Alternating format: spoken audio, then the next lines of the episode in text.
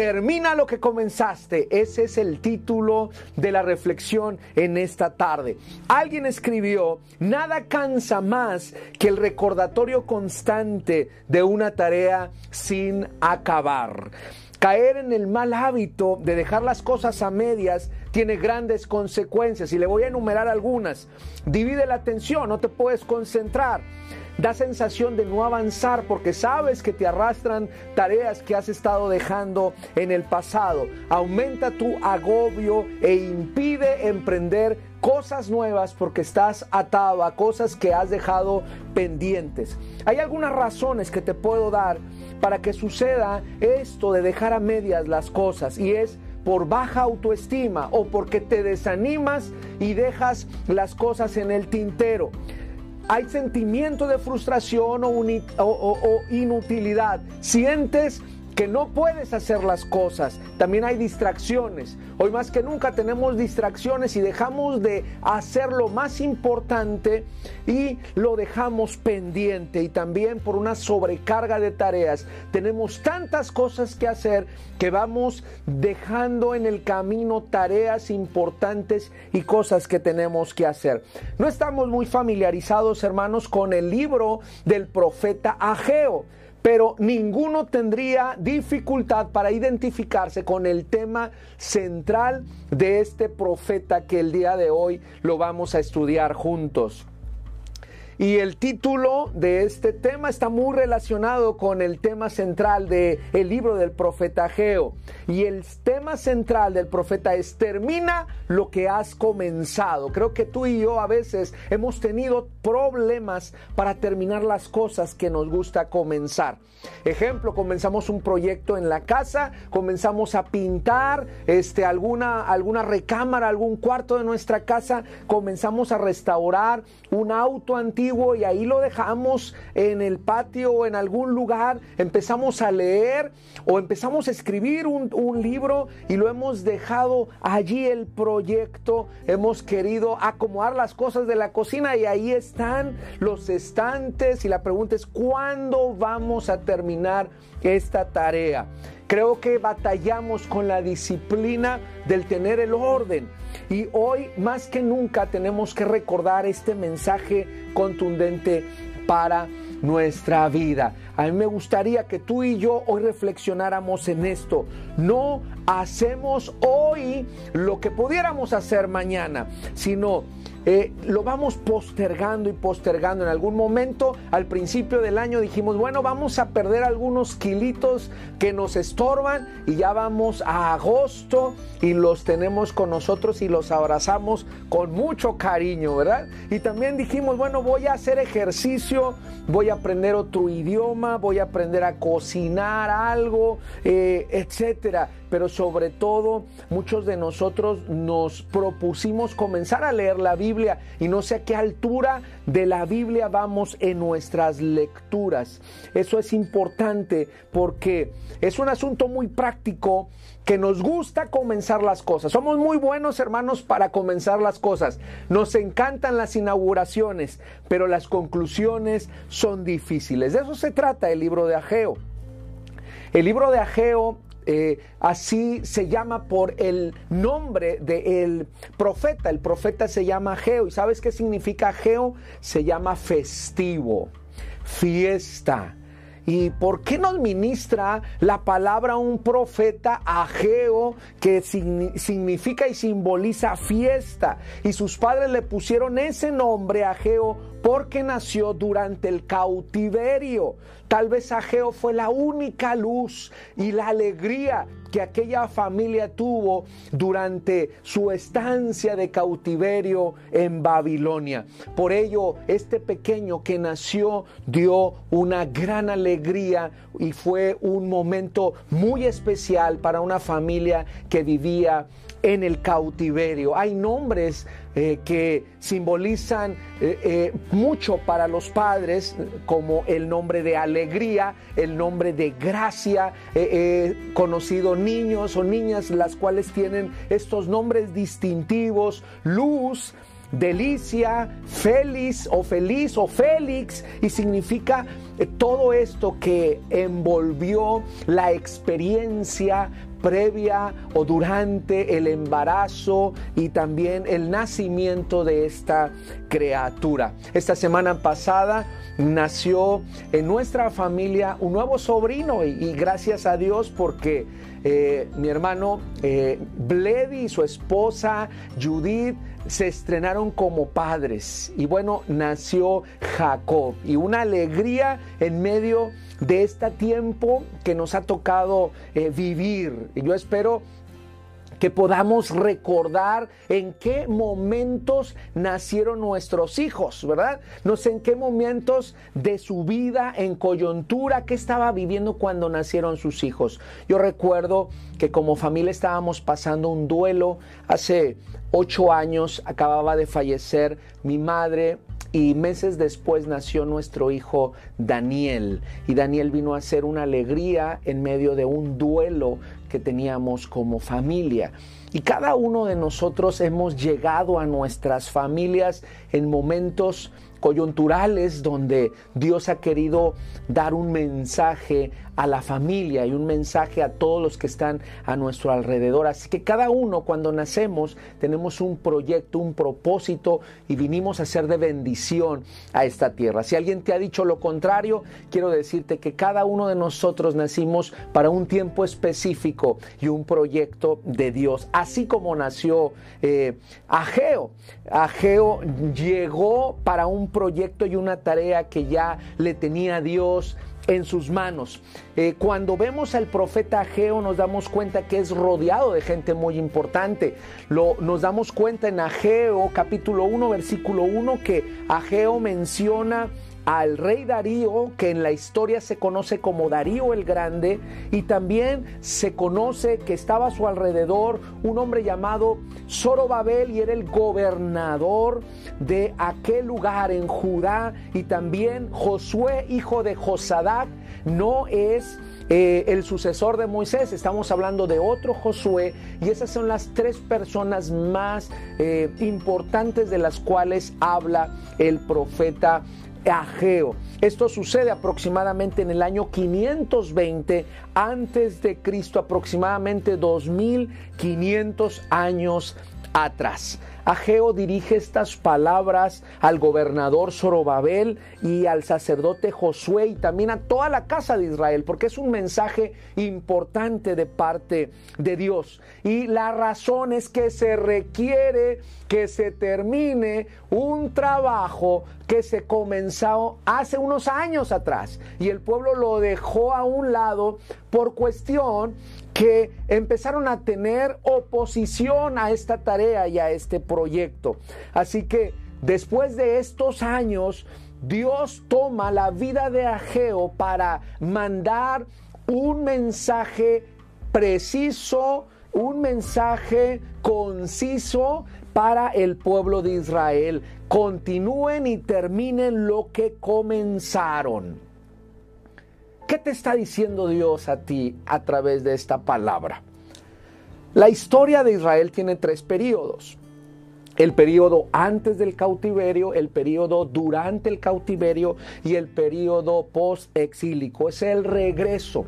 Ageo es el primer eh, profeta de los menores que es el que predica después de que el pueblo regresa del exilio. Y empieza a hablar, empieza a decir lo que el Señor tiene para este pueblo, un pueblo que está indiferente, un pueblo que está bostezando, un pueblo que se acostumbró a dedicarse a otros proyectos y dejar pendiente el más importante de sus proyectos. Pero Dios puso un peso en el corazón de Ageo y eso es lo que lo mueve a Ageo a hablar este mensaje para el pueblo.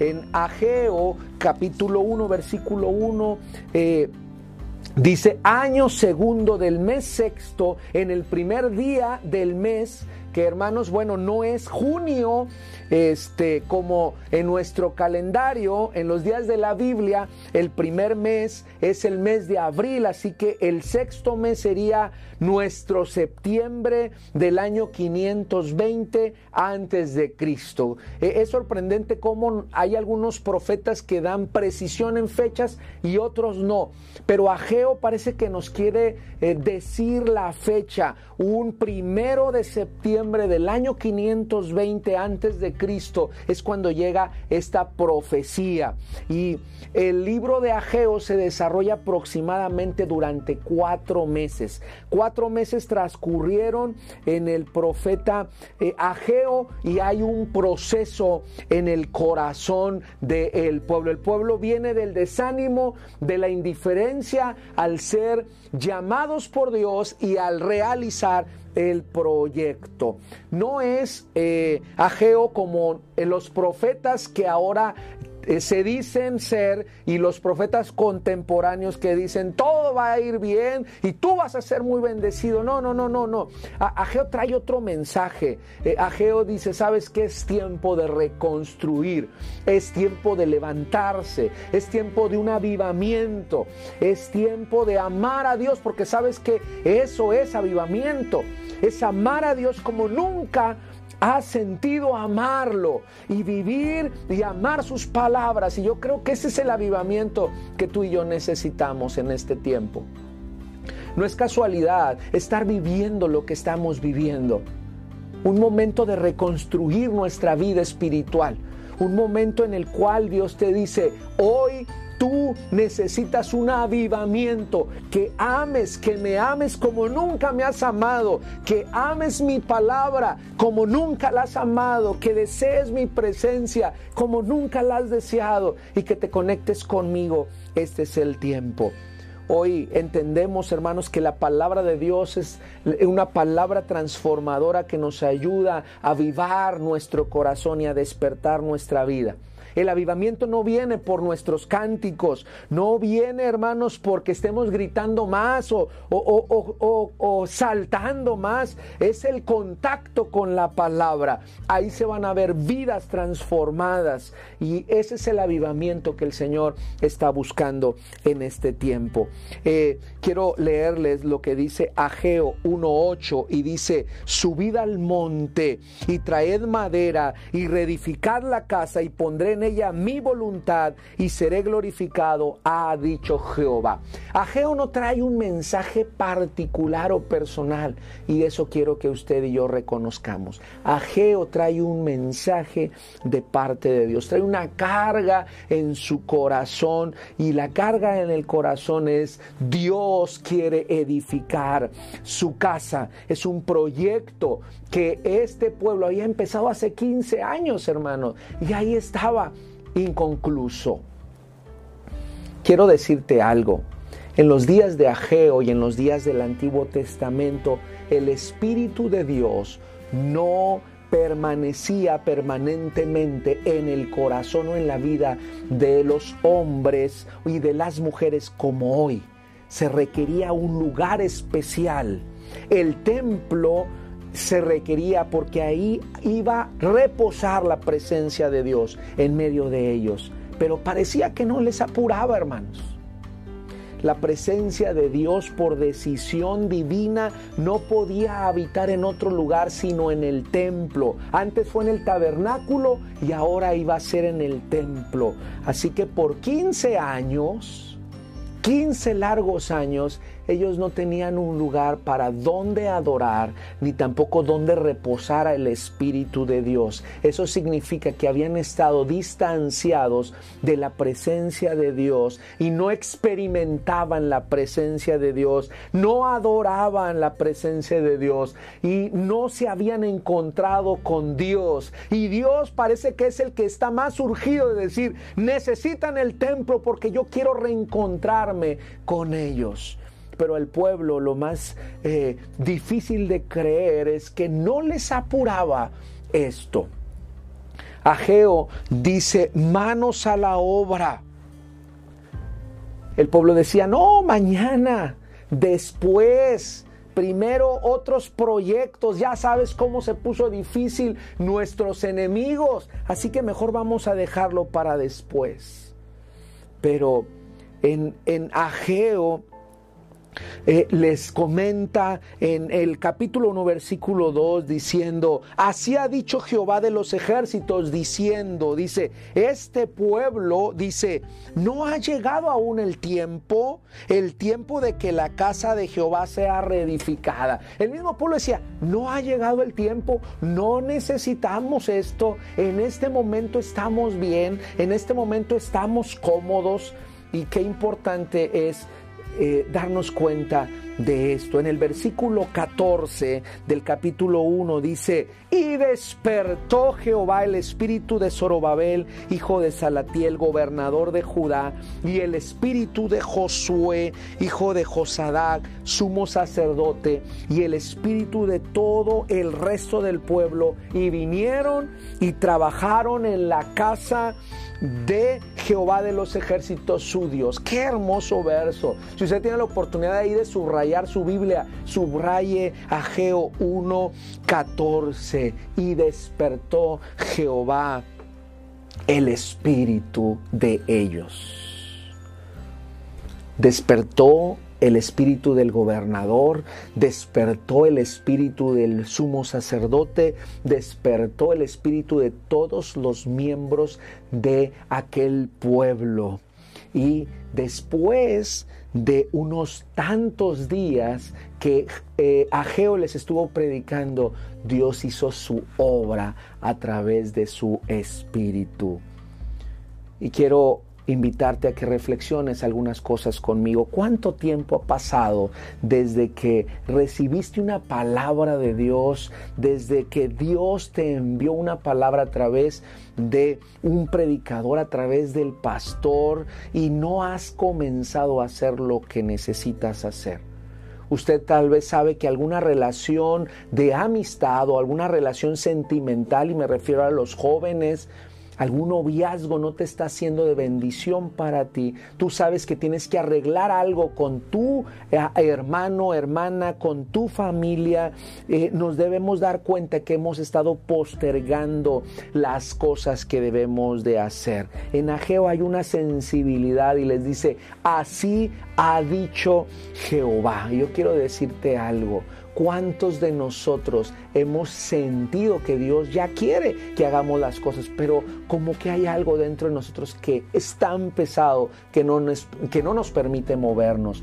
Y hoy quiero invitarte a que le pidas a Dios que Ageo 1.14 sea una realidad en tu vida y que lo ores al Señor. Señor, despierta mi espíritu, despierta mi vida, despierta mi ser, despierta, Señor, a mis hijos, despierta a mi esposo, la realidad en la cual estamos viviendo. Y creo que lo que estamos viviendo nos está simbrando, hermanos, pero muchos de nosotros todavía seguimos dormidos.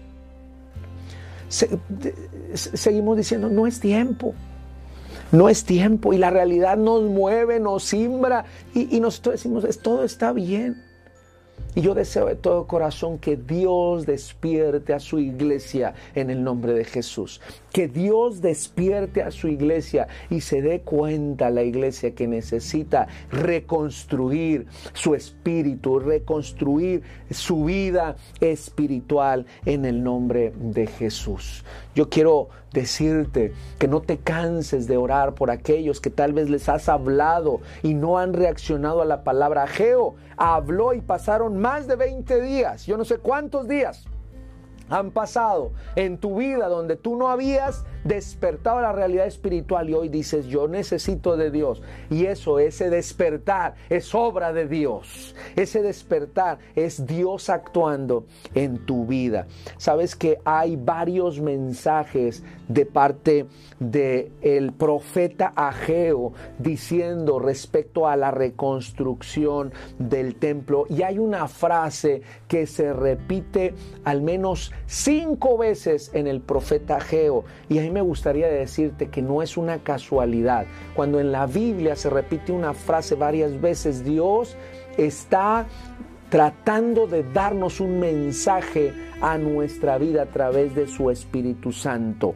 Y mira lo que dice Ageo 1, versículo 5. Pues así ha dicho Jehová de los ejércitos. Es como si la primera eh, enseñanza contundente, medita bien sobre tus caminos. Iglesia, así dice Jehová, medita bien sobre tus caminos. Y luego avanza en el verso 7, así ha dicho Jehová de los ejércitos, medita sobre vuestros caminos. Y luego lo que dice... Eh, Ageo 2, capítulo 15. Mire, Ageo 2, capítulo 15 dice lo siguiente. Ahora pues, meditad en vuestro corazón desde este día en adelante, antes de que pongan piedra sobre piedra en el templo, antes que sigan en sus proyectos, medita en vuestro corazón. Y mire lo que dice el verso 18 de Ageo capítulo 2, meditad pues en vuestro corazón desde este día en adelante, desde el día 24 del noveno mes, desde el día que se echó el cimiento del templo de Jehová y la última vez, la quinta vez, en la última parte del verso 18 del capítulo 2 de Ageo dice, medita pues en vuestro corazón. Quiero invitarte a algo tú y yo que estamos hoy aquí escuchando la palabra del Señor. Dios nos está diciendo cinco veces a través del profeta Ageo, medita en tu corazón, medita en tu corazón. Meditar significa dedicarse a algo de corazón, evaluarse a sí mismo y echar un vistazo serio a la propia vida. ¿Cómo está tu vida? Hay áreas de tu vida que necesitan ser reconstruidas. El templo del Espíritu Santo, el cual habla la palabra de Dios, porque ahora no estamos tan preocupados por el templo físico, sino por la iglesia y por el templo del cual tú eres parte donde habita el Espíritu de Dios. Hoy Dios promete su Espíritu a cada hijo e hija redimido por la sangre de Cristo. Y la pregunta es, ¿necesitas reconstruir un altar en tu corazón para Dios? Medita en tu camino, medita en vuestro corazón. ¿Cómo estamos? Hoy Dios nos está diciendo la palabra a través de su palabra, pongan en orden su vida, revisen sus prioridades, tienen inconcluso alguna conversación conmigo, dice Dios, no me has pedido perdón, no te has puesto a cuentas conmigo. No puedes seguir construyendo otras cosas si no tienes cimientos espirituales en tu vida. Y en las áreas de periféricas de tu vida necesitas arreglar algo necesitas ponerte de acuerdo con una persona, tal vez necesitas usar tus dones que tienes allí guardados y escondidos, tus talentos. Dios dice, ¿sabes que es tiempo de levantarse y reconstruir el reino de Dios en esta tierra con tus dones y con tus talentos? Y tú dices, no, Señor, no es tiempo. Es tiempo de arreglar alguna diferencia con algún hermano o hermana. La palabra de Dios te dice, medita, despiértate, construye, levántate. ¿Estás dispuesto a hacerlo, hermano? ¿Estás dispuesto a hacerlo, hermana? Hay una palabra que es procrastinar y significa posponer o aplazar tareas, deberes y responsabilidades por otras actividades que resultan más gratificantes, pero que son irrelevantes. Es una forma de evadir usando otras actividades como refugio para no enfrentar una responsabilidad, una acción o una decisión que debemos de tomar. Sabemos que tenemos que reconstruir nuestra vida espiritual y para eso se requiere disciplina de mayor... Eh, presencia de Dios en nuestra vida, mayor contacto con su palabra, mayor contacto con el Señor a través de la oración, pero es más cómodo ver una serie de la televisión. Y posponemos lo que es más importante por lo que es más gratificante. Y quiero decirte que esto nos está destruyendo espiritualmente. Y como nos encontramos débiles espirituales, empieza a afectarnos en todas las áreas de nuestra vida.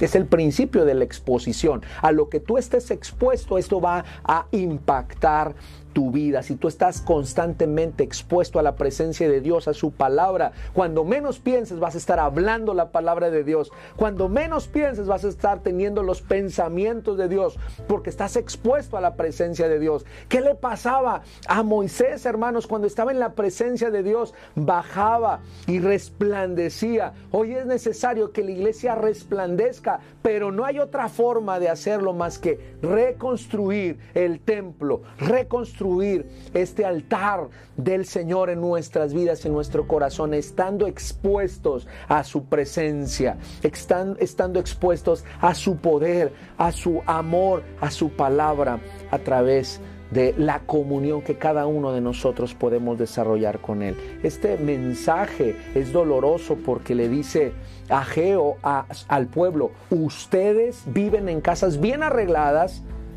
y el regaño es que tienen la casa de Dios desierta y abandonada y destruida. Mediten, porque trabajan mucho. ¿Y cómo les va? Esta es una realidad. Esta es la única ocasión en la cual les está diciendo el Señor, ustedes están echando sus recursos en una bolsa rota. A veces nunca tienen lo suficiente. La casa está desierta y cuando echan un vistazo a sus propias vidas no tienen ni para ahorrar, no tienen ni para salir adelante, no tienen contentamiento. A ustedes nunca les alcanza, están siempre batallando y ¿saben cuál es? El problema son las prioridades de su vida. Usted me dice, ¿cómo, cómo que esto va a suceder? ¿A poco Dios hace esto?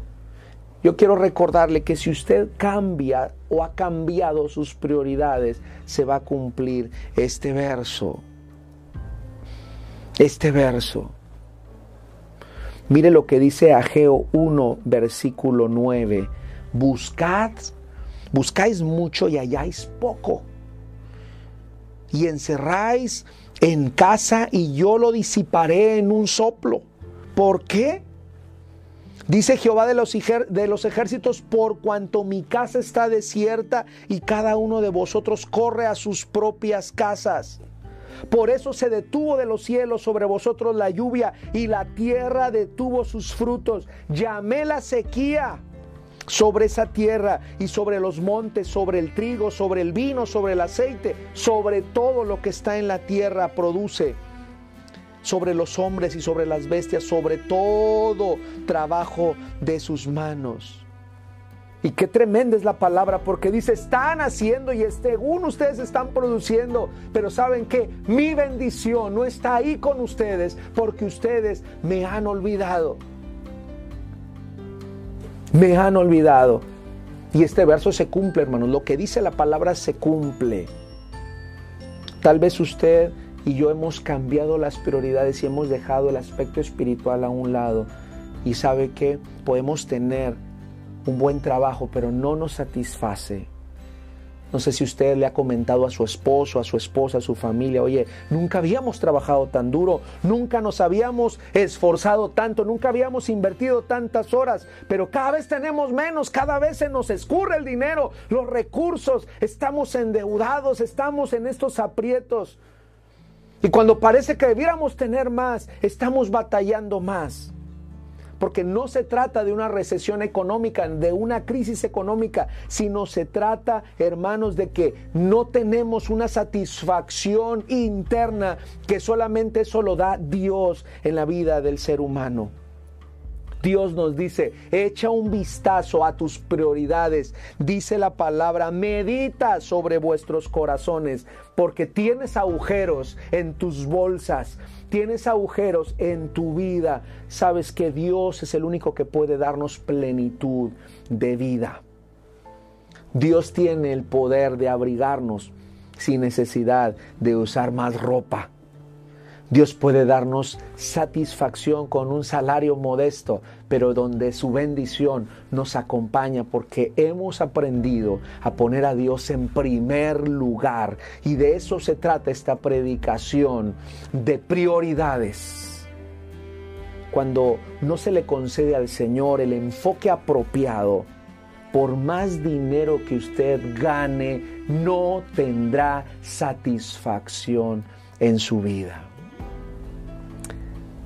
Hay gente que tiene sus prioridades al revés y el mensaje de Ageo no es que nos doblemos las mangas y comencemos a construir templos más grandes, a edificar iglesias grandes. Es cuestión de prioridades, es el mensaje crucial. Termina lo que comenzaste y comenzaste una relación con Dios y la has descuidado. Hoy necesitas regresar a esta comunión de construcción todos los días. No se construye una relación y, comunión con Dios solo los sábados y menos con una hora y media de transmisión. Se construye todos los días. Cuando ustedes obedecen, dice Dios, y me ponen en primer lugar, encontrarán felicidad, encontrarán, plenitud, satisfacción en, lo, en, en mí, en mi presencia, pero también yo les voy a permitir que disfruten lo segundo y lo tercero y las demás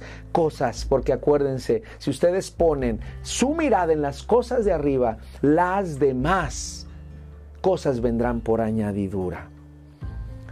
Pasó, hermanos, un mes y ellos comenzaron a trabajar. ¿Por qué? Porque el Señor los despertó. Acuérdense lo que leímos. El Señor los despertó. El Señor los despertó y deseo de todo corazón que el Señor nos despierte a todos. Y, y, y la generación empieza a, a trabajar y a construir. Mire lo que dice Ageo 2, 1 y en el mes séptimo a los 21 días del mes vino palabra de Jehová por medio del profeta diciendo, habla ahora a Zorobabel hijo de Salatiel gobernador de Judá y a Josué hijo de Josadac, sumo sacerdote, y al resto del pueblo. Viene otra palabra.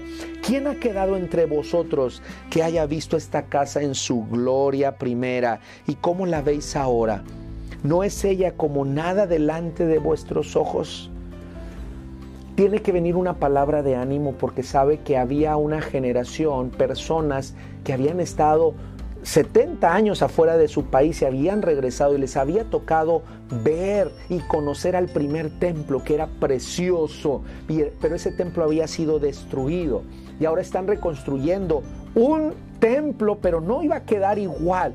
Y para esos de la generación anterior decían, este templo no es como el anterior, este templo jamás será igual, ahí no va a estar la presencia porque mira lo que es, son unas paredes por ahí y el profeta le dice al pueblo, Dios a través del profeta dice, ¿quién queda de esa gente que se fue a Babilonia y regresó y es gente adulta y que ahora al ver reconstruido el templo dicen, no es nada?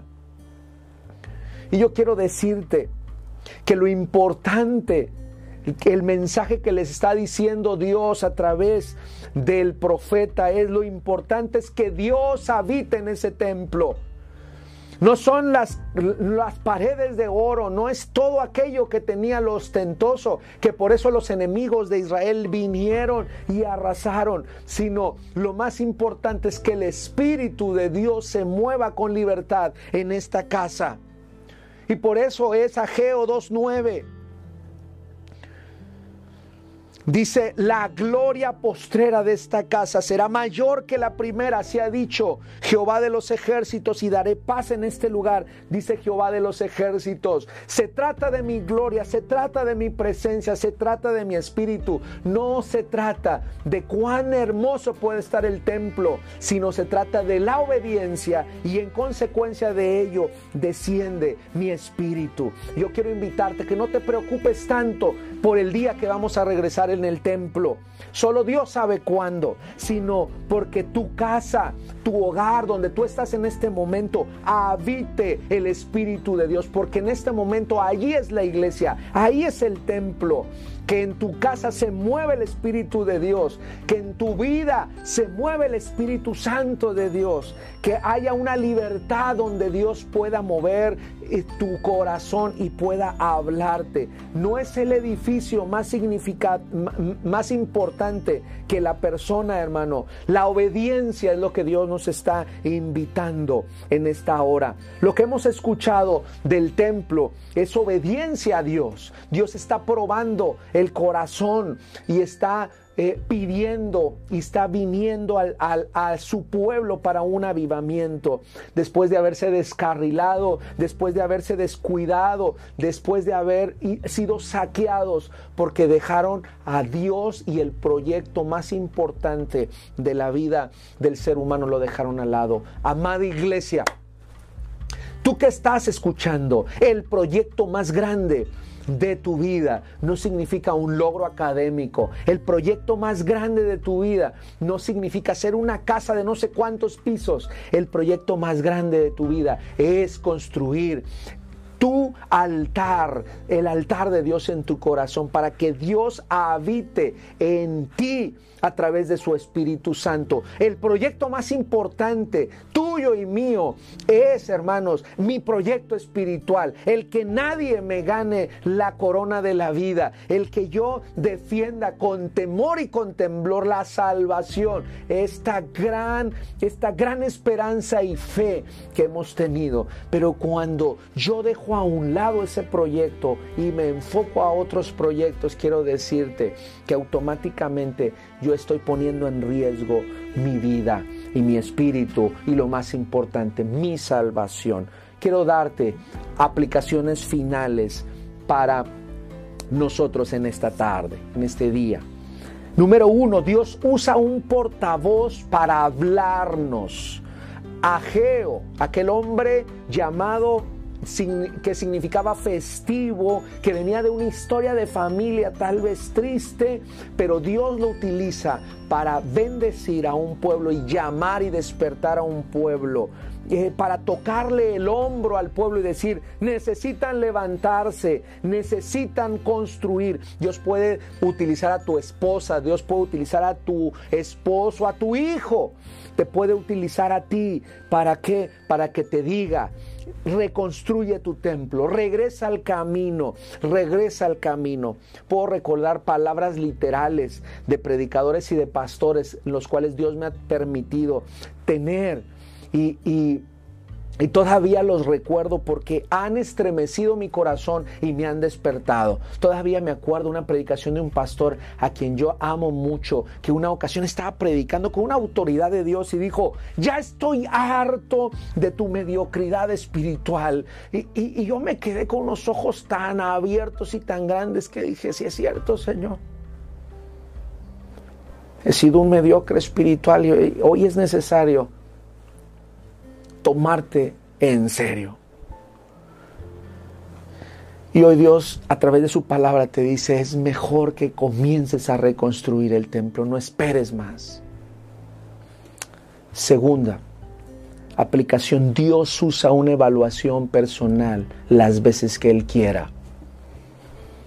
Lo dice en Ageo cinco veces, medita, tienes que evaluar, hoy es tiempo de evaluarte. Recuerdo que estaba discutiendo con un hermano en alguna ocasión y alguien se acercó y con voz firme nos dijo, ¿hasta cuándo van a aprender a vivir como hermanos? Y eso nos hizo considerar y evaluarnos. Hoy es importante las cosas que tú estás haciendo, pensando, viviendo, que las evalúes a la luz de la Escritura, a la luz del Señor. ¿Cómo estamos delante del Señor? Tercera aplicación, Dios usará para llamarnos la atención, las pruebas o la adversidad. ¿Qué métodos usa Dios, hermanos, para renovar nuestro interés por Él? Puede utilizar los, las crisis, puede utilizar los agujeros en los bolsillos, puede utilizar que tengamos frío, por más ropa que nos pongamos. Mira lo que dice Isaías 48, Isaías 48, 4.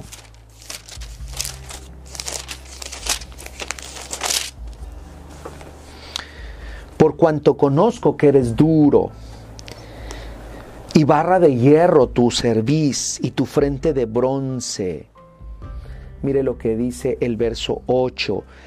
Sí, nunca lo habías oído ni nunca lo habías conocido. Ciertamente no se abrió antes tu oído porque sabías que siendo desleal habías de desobedecer. Por tanto te llamé rebelde desde el vientre. Mire el verso 9. Por amor a mi nombre. Eh, diferiré mi ira y para alabanza mía la reprimiré para no destruirte. He aquí te he purificado, bendita palabra. Dice la palabra y no como a plata te he escogido en horno de aflicción. Por mí, por amor de mí mismo lo haré, para que no, seas no sea mi nombre y mi honra no la daré a otro. Quiero decirte algo. A Dios no le asusta nuestra rebeldía. Tal vez a nosotros como padres nos asusta la rebeldía de nuestros hijos o de nuestras hijas. Y cedemos. Y no sabemos qué hacer. Pero a Dios no le asusta la rebeldía de nuestros corazones. Si alguno de nosotros pensamos que rebelándonos contra Dios estamos haciendo algo y vamos a asustar a Dios o vamos a manipular a Dios, quiero decirte que eso jamás va a pasar. Dios te tiene gracia, te tiene paciencia, nos tiene misericordia, nos tiene paciencia, nos tiene gracia, nos conoce como somos, pero Él está esperando que reaccionemos. No podemos permanecer rebeldes porque el Señor por amor va a quebrantarnos va a llevarnos al crisol porque Él no quiere vernos perdidos. Y Él tiene que romper la rebeldía. Yo deseo de todo, de todo, corazón que nosotros regresemos al Señor antes de que Él jale las cuerdas de amor, sino que nosotros dócilmente podamos regresar a Él, porque Él puede usar cualquier cosa para llamarnos y para reconstruir nuestra vida como Él quiere. En un tiempo preciso, la palabra de Dios vino a Zorobabel para darle estímulo. Quiero decirte que no somos los únicos que estamos batallando por terminar las cosas y por continuar la reconstrucción del templo de Dios. Hay muchos que estamos batallando. Así que sigamos con la palabra de Dios recibiendo estímulo y buscar el reino de Dios y su justicia y todo, todo lo demás vendrá por añadidura y para el que obedece hay una bendición. Y lo último que quiero decirte es que Dios si termina las cosas. Dios si termina las cosas y podemos aprender de Él.